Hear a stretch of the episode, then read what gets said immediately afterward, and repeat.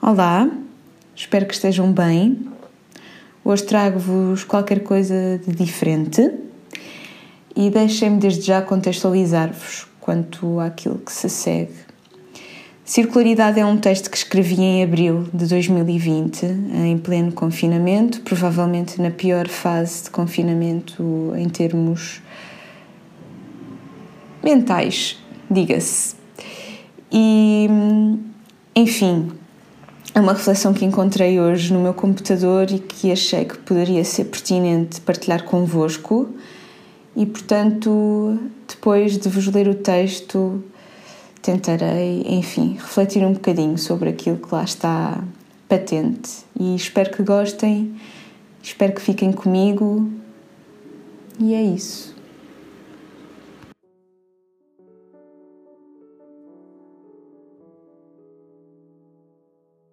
A vontade de escrever vem-me como um impulso circular. Nos últimos dias, tudo o que consumo parece falar sobre si próprio, numa espécie de recentrar progressivo da vida, que volta aos seus eixos fundamentais. Por isso, também este lampejo da alma se desloca de mim para mim, numa hermenêutica do si que se pretende pouco exaustiva, ainda que incisiva. Acompanho com afeto os filmes que a Medeia disponibiliza.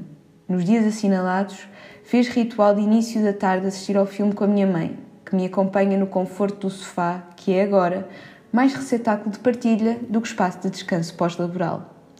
Com Lisbon Story, iniciou-se essa constatação de que é uma obra sobre a obra, um filme sobre filmes, destacando-se a narrativa com uma compressa que só o cinema parecia dispor. Ensanguentado, dava-me a impressão de que a encomenda do filme se desculpava pelo facto de funcionar como reflexão sobre os meandros de construção de um filme da labuta que é a sua perseguição e da hercúlea tarefa que é a montagem de significado na era de perda do sentido da imagem. Tudo bem, porque depois disso jantámos e jogámos cartas. A coisa adensa-se com Pamuk. Caramba, um livro sobre o impacto fulminante de um livro. Que partida estará Deus a dirigir-me neste instante para que a circularidade ressoe tanto no que como entre refeições?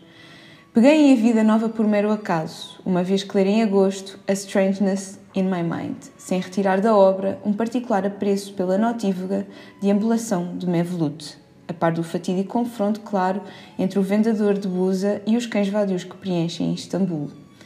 É provável que a culpa não morra solteira e a tradução inglesa não faz a justiça aos encantamentos de uma Turquia melindrosamente percorrida por uma geração quase extinta de comerciantes ambulantes ambulantes comerciantes ou a minha existência nas traduções. Pois o que aqui é digno de ressalva é a inconstância que a procura objetiva pela linearidade ocupa na vida.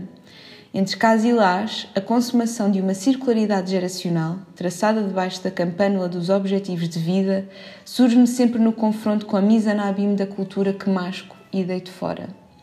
Fico com um leve trava e reverência na língua, para depois engolir uma pastilha de mentol. Afinal, Pois, sim, é verdade. Um filme sobre um filme, um livro sobre um livro.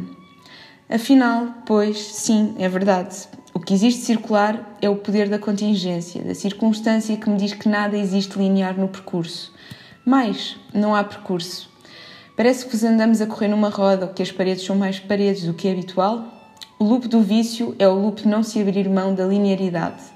Esse construto que cria nos homens senhores do seu nariz não vos tinha já dito que na ponta do meu nariz está um ponto negro que é a cidade?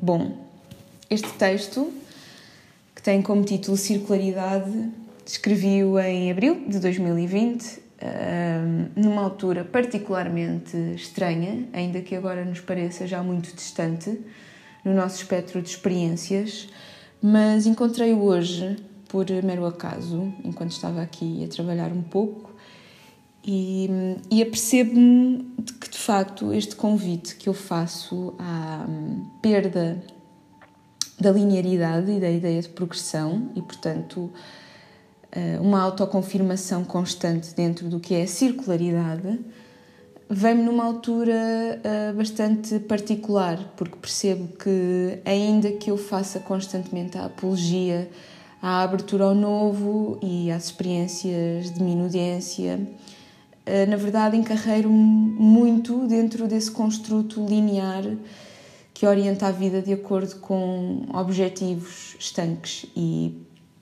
apercebo-me agora, uh, apercebo-me agora e apercebo-me sempre de facto vivendo de forma esquizofrénica entre estes dois ideários.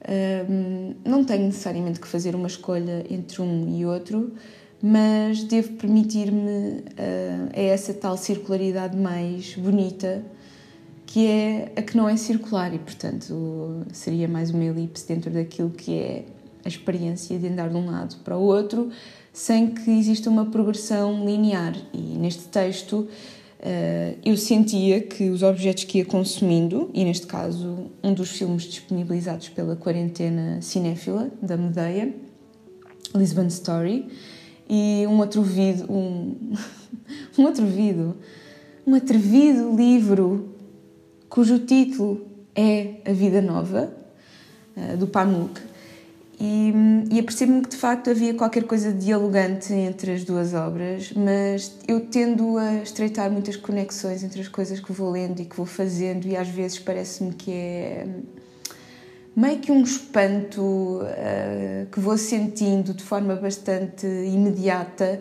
e, portanto, não muito elaborada em relação ao que consumo. E, portanto, não existe necessariamente aqui uma relação entre as duas obras eu é que estou constantemente a ver ligações onde se calhar elas não existem, mas na altura parecia-me que de facto tudo o que era comunicante à minha volta me dizia para abdicar eh, do punho fechado que tenho, de que devo uh, trabalhar num determinado sentido, concretizar uma determinada experiência numa determinada altura, porque, enfim, sendo bastante redundante nas afirmações que já todos ouvimos este ano, há muito de incontornável e de incontrolável na nossa experiência de todos os dias e que não pode ser organizada desta forma. E, portanto, hoje, que é dia 18 de novembro de 2020, eu devo de facto fazer de novo esta reflexão para mim própria, porque estou numa fase de transição muito interessante na minha vida,